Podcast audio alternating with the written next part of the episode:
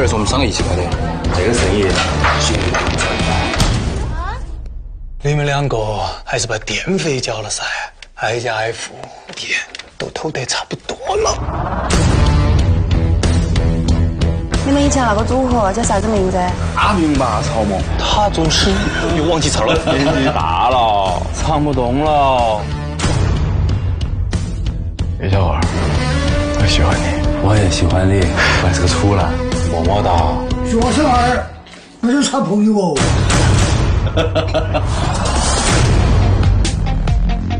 眼镜上啥子？我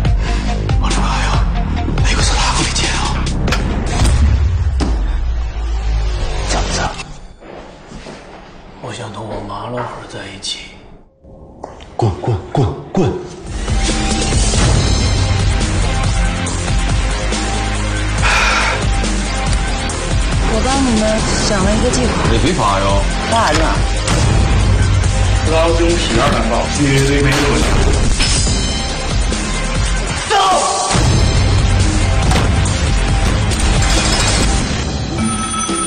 老婆，我在店里头跟刘波眼镜说点事情。哎么，我是刘波。摸摸眼镜儿，这下你相信了吗？打破了。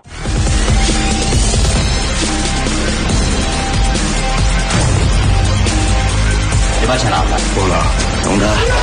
给我点面子嘛！给我点面子。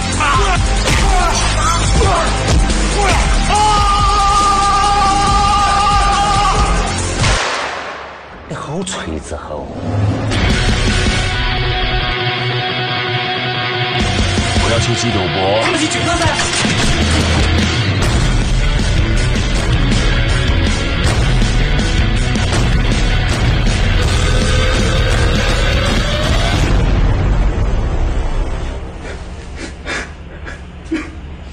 给我几年？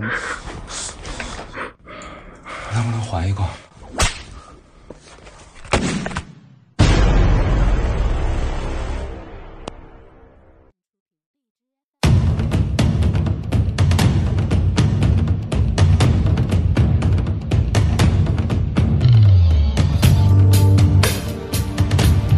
您正在收听到的是火人电台中文台。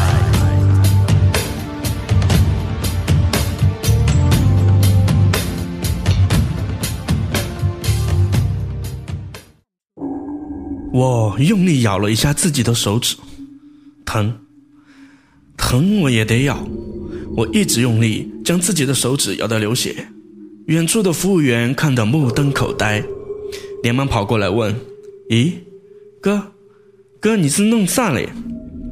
服务员操着一口浓重的方言，脸色都吓白了。或许他以为我是不想给钱，故意弄伤自己抵赖呢。我捏着自己的流血的手指，疼得倒吸一口凉气，说：“没事没事，买单吧。”我将自己的手指咬破，感觉此刻的我肯定没在幻觉之中。即便如此，我心中也一直在纠结庄周梦蝶的理论。庄周梦蝶，蝶梦我，究竟是庄先生梦见了自己变成了蝴蝶，还是一只蝴蝶做梦自己变成了庄生呢？到底谁是虚幻的，谁才是真实的？我很害怕，我是一个活在别人梦中的人。只要他醒了，我的生命就结束了。歇斯底里的我，甚至想到背后那一双无形的大手，就是做梦的那一个人，而我只是他梦中的一个小角色。只要他想折磨我，随时随地都可以。离开了火锅店，我没有回到房子店客运总站，而是回到了自己租住的房屋。在路上，我有些神魂颠倒，有些发懵。这些天发生的事让我弄不清究竟该如何。我甚至觉得，我刘明步根本就是个不存在的人，根本就是别人的一场梦。谁的人生能诡异到这种程度呢？恐怕唯有梦境才能如此吧。一个人的神经有多脆弱，只有深深的伤过才会知道。我发现我开始变得退缩，开始变得畏手畏脚。我甚至想钻进被窝里，就这么一辈子也不出来。第二天醒了，我头发蓬乱，坐在床边发呆。忽然手机响了，我没接，铃声准了之后又响，响了十几遍我才接。阿布，你怎么不接电话呢？我说你找我有事儿，你安排一下时间吧。这一次我陪你去龙虎山。刀如说。我冷笑一声，别忙活了，咱们都是一场梦，别那么认真。做梦的人想怎么折磨我们就怎么折磨我们。刀如沉默了许久，说：“你的精神被击垮了。”我说：“随你怎么想，别打扰我，我想一个人静一静。”我挂了电话，点了一支烟，在这没拉开窗帘的出租房里静静地抽着，猩红色的烟头时明时暗。良久，手机又响了。我扔掉烟头，朝着屏幕瞥了一眼，这个来电号码早就打不通了。我一直保存着。此刻我浑身一颤，立马接通。葛玉，我喊了一声，只觉得两腮发疼，就要落泪。阿布，你真的就这样堕落下去吗？你真的被击垮了吗？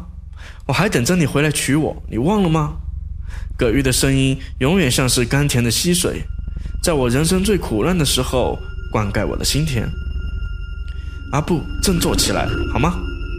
我哭着说：“我不知道这一切究竟是真的还是假的。我累了，真的好累，我想睡觉，就这样一直睡下去。”葛玉柔声对我说：“阿布，如果这是一场梦，那就让我们把这场梦继续延续下去吧。至少在梦醒时分，能够保留的是那永恒的美好，不是吗？”我没吭声。葛玉又说：“振作下去。”哪怕是梦境，你也会在梦中坚持到最后一个人。我等你。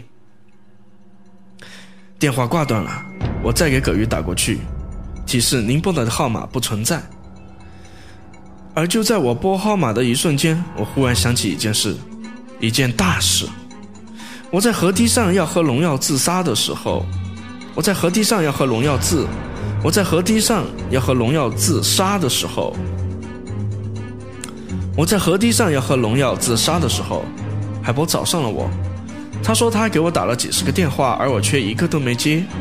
我看了一下他的手机通话记录，确实拨打了几十个。但一个重要的细节让我突然想了起来：现在手机很普及，人人都有，可能很多人都遇上这样的事。你刚给一个人打过去，但忽然又想到没什么话可说的，然后又挂断了。这样一来，你拨打的用户根本就没打通，他那边完全没提示，可你这边一旦拨打过，通话记录就已经存在了。也就是说，其实海波有可能是故意自导自演，拨打了几十个电话，每一次都是刚拨就断了，所以我这边根本接不到海波的电话。如果这种推断成立的话，那么海波这么做究竟是什么原因呢？他既然不想通知我，那干脆让我喝药死了不就行了？推断到最后，只有一种可能：海波救我这几次全部都是苦肉计，他就是自导自演，故意救我，好让我觉得他是个好人，是个真正帮我的人，我就能对他掏心掏肺，而且他说的话我也都全信，然后利用我去办更大的事。但同时我也心有余悸。心想说：“这算是狼子野心吗？万一误会了海波，那我岂不是死有余辜？人家救我，我反倒觉得他是在上演苦肉计。思来想去，我觉得这是葛玉对我说的话没错，谁都不要信。我现在连自己都不信了，甚至不知道我是个活人，还是别人梦境中编织出来的虚拟人物。这段时间。”我重新振奋精神，不管是刀如还是葛玉，我都感觉不再那么重要。虽然黑暗中有一双无形的大手在将我缓缓拉入万丈深渊，但我生命中也始终有那么一个女人，在我身后默默地帮助我。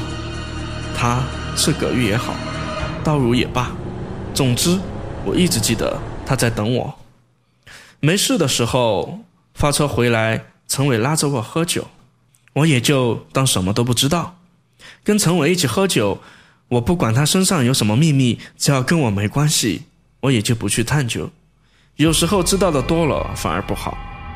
我原本想再次请假，但前段时间刚请过，这事要再请，真的说不过去，我自己都不好意思了。可有句话叫做什么？运气好的时候，你就是摔倒都能捡钱。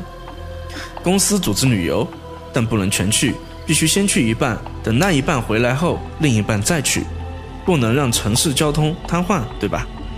我就是那第二波人，但我没选择集体出游。领导说不集体出游，不报销路费。我说不报销就不报销吧，我想回老家看看。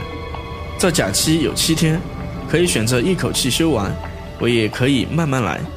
我给刀如打了一个电话，说我们国庆节提前放假，你有什么空？你什么时候有空？咱们一起去趟龙虎山吧，看看能不能找到那口传说中的喜醉玄关。现在我觉得，如果我不是别人的梦境，那我找到了喜醉玄关，拍过棺材盖之后，那一切鬼魂都不能再接近我，这样就能分辨出鬼是谁。道如回答的挺爽快，说什么时候都有空，让我自己决定时间。我说那行，三天后吧，等上一波司机旅游回来，咱们就去龙虎山。这三天，我仍然是照常开末班车，仍然是照常载客。不过，在我前往龙虎山之前，一个不算熟的熟人联系上了我。阿布，还去不去上怀村了？西装大叔说话向来直接。我说不去了，你有事儿吗？他愣了一下，说：“你不调查葛玉的死因了吗？”我说：“调查清楚了，没啥牵挂的了。”话音刚落，西装大叔就说：“阿布，有一件事我必须告诉你，希望你能有点心理准备。”我笑着说：“啥事儿啊？还得让我有心理准备。”西装大叔说：“前段时间我去找你了，客运站的主管说你请假回家了，可我却在十四路末班车上看到了你。我不知道那是不是你的尸体，同样也不知道你是不是已经死了。我已经死了？不可能！”我尖叫一声，打断西装大叔的话。西装大叔没跟我说别的，他问我。准备什么时候出发？我说，什么出发？去哪儿？他从来不会卖关子，说龙虎山。我又是一惊，心想他怎么知道我要去龙虎山呢？这事不是只有刀如我俩才知道吗？我沉默了许久，电话那头又传来一句：“你不用奇怪，也没人告密，龙虎山玄关的照片是我拍的。”那怎么会在刀如的手中？我赶紧问。西装大叔说：“是我给他的。”我说：“你们俩认识吗？”西装大叔说：“完全不认识。”这又快给我绕懵了。完全不认识的人，那又是怎么联系上的？不过，不过没等我细想，西装大叔就说：“啊不，你不用纠结的。记不记得我曾经说过，我救你，同样也是在救我。”我不知道你是不是已经死了，也不知道你是否被冤魂缠身，所以唯一的办法就是找到洗罪玄关，才能证明你究竟有没有死。西装大叔说：“我俩就像绑在一起的两个蚂蚱，死了一个，另外一个也得死。”我说：“三天后出发。”直接就挂断了电话。凌晨回到自己的宿舍，我一直在想，西装大叔到底是什么人？他跟葛玉，也就是刀如，应该不合吧？哪怕没有不和，两人相貌也不认识吧？既然完全不认识，那为何会前往龙虎山的道路上达成共识？莫非这里边有集体利益？白天，我给刀如打了个电话，我问他认不认识一个穿西装的人。他说满大街都是穿西装的人。我说就是给他玄关照片的西装男子。他截然了当说不认识。我说：“既然不认识，那你俩是怎么联系上的？他为何又给你这玄关照片？”道如说：“前两天有一个陌生号码莫名其妙的往我手机上发了一条短信，短信内容是：若要救阿布，你前往时代广场一层，打开暂存货物的柜子，柜子编号六零三，然后还发给我了一串密码。时代广场算是我们这里顶级的商场，存放的柜子。”一可以刷密码条打开，二可以输入纸条上九位密码打开。有些人当天存放的东西不取出来，也会打电话通知亲朋好友帮忙取一下。我说：“你打开柜子之后，都发现了什么？”豆如说：“一叠照片，就没别的了。也就是你给我看的那些照片。嗯，挂了电话，我不由得陷入了深思。不管这个女人是刀如还是葛玉，我都觉得她这次来找我，确实是想救我。那天晚上，她在魅力城上车，等我发车回去后，带着我去了酒店。我们也就差那么一丢丢，就云雨巫山了。紧急关头，我清醒了，再去找她，她已经走了，并且留下了这些照片以及一朵枯萎的金盏花。我觉得那朵金盏花就是故意而为之。看到了金盏花。我将会对他深信不疑。我现在脑子很乱，我甚至不知道究竟有没有葛玉这个人。因为在开车回来的路上，我想起了海波第一次救我的画面，他仅仅是一挥手，用一根针控住了我，让我无法动弹。如此高人，若是用上秘药以及类似于催眠术的一类本事，让我进入幻觉也是有可能的。最最关键的是，我的心脏被葛玉取走，海波怎会知道？所以我觉得我在地下冰库中所见到的葛玉，很可能是海波潜意识灌入到我大脑中的画面，所以他才有深意的拍拍我的胸口，意思是告诉我，他知道我没了心脏。而后回来的时候，海波说让我打开驾驶座看看。等会儿，我猛地一下从床上直起了身躯，几乎是径直弹了起来。海博所做的这些苦肉计，会不会就是诓骗我？其最终的目的就是为了让我打开驾驶座。如果我没死，如果我现在在地下冰库中所见到的葛玉确实是幻觉，那么我打开了驾驶座将必死无疑。难不成海波这一招是借刀杀人，杀掉我的同时也能得到驾驶座下的东西？西装大叔目前来看没有要害我的打算。先不说他到底有没有真心帮我，至少还没看出来想杀我的动机。他曾经告诫我，千万不能打开驾驶座，那么两者就有分歧。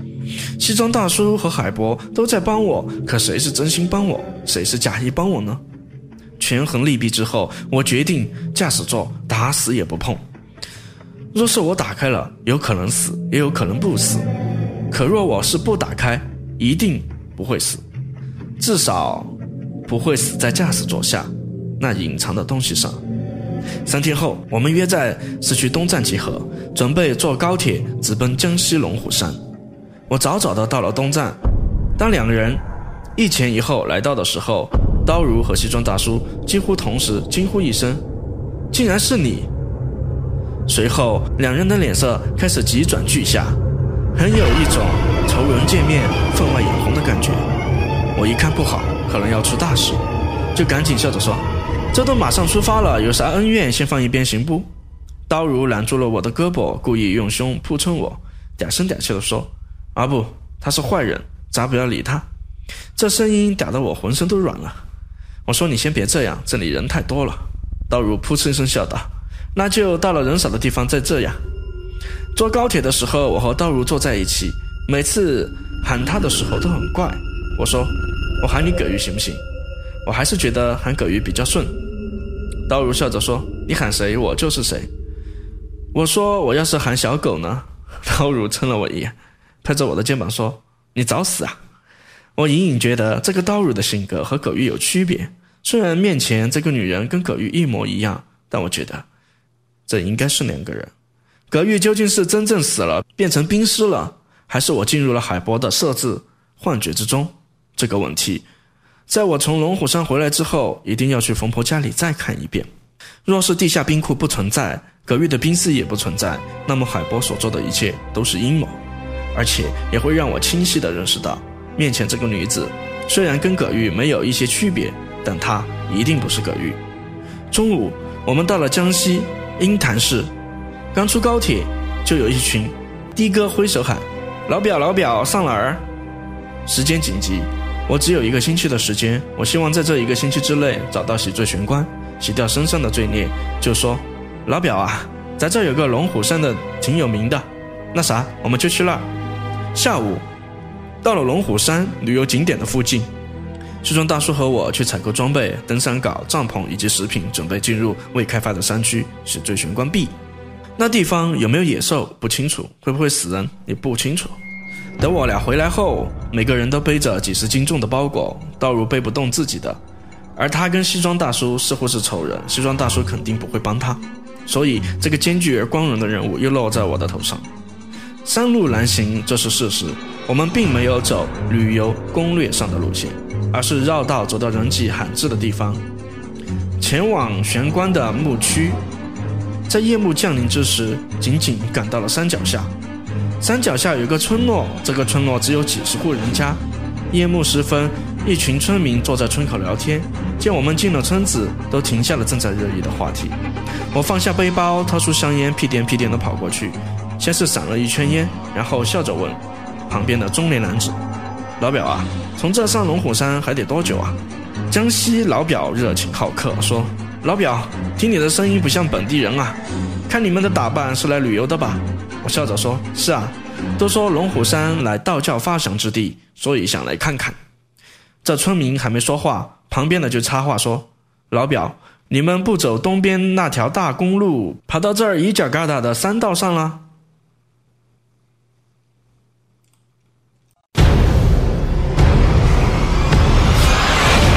这里是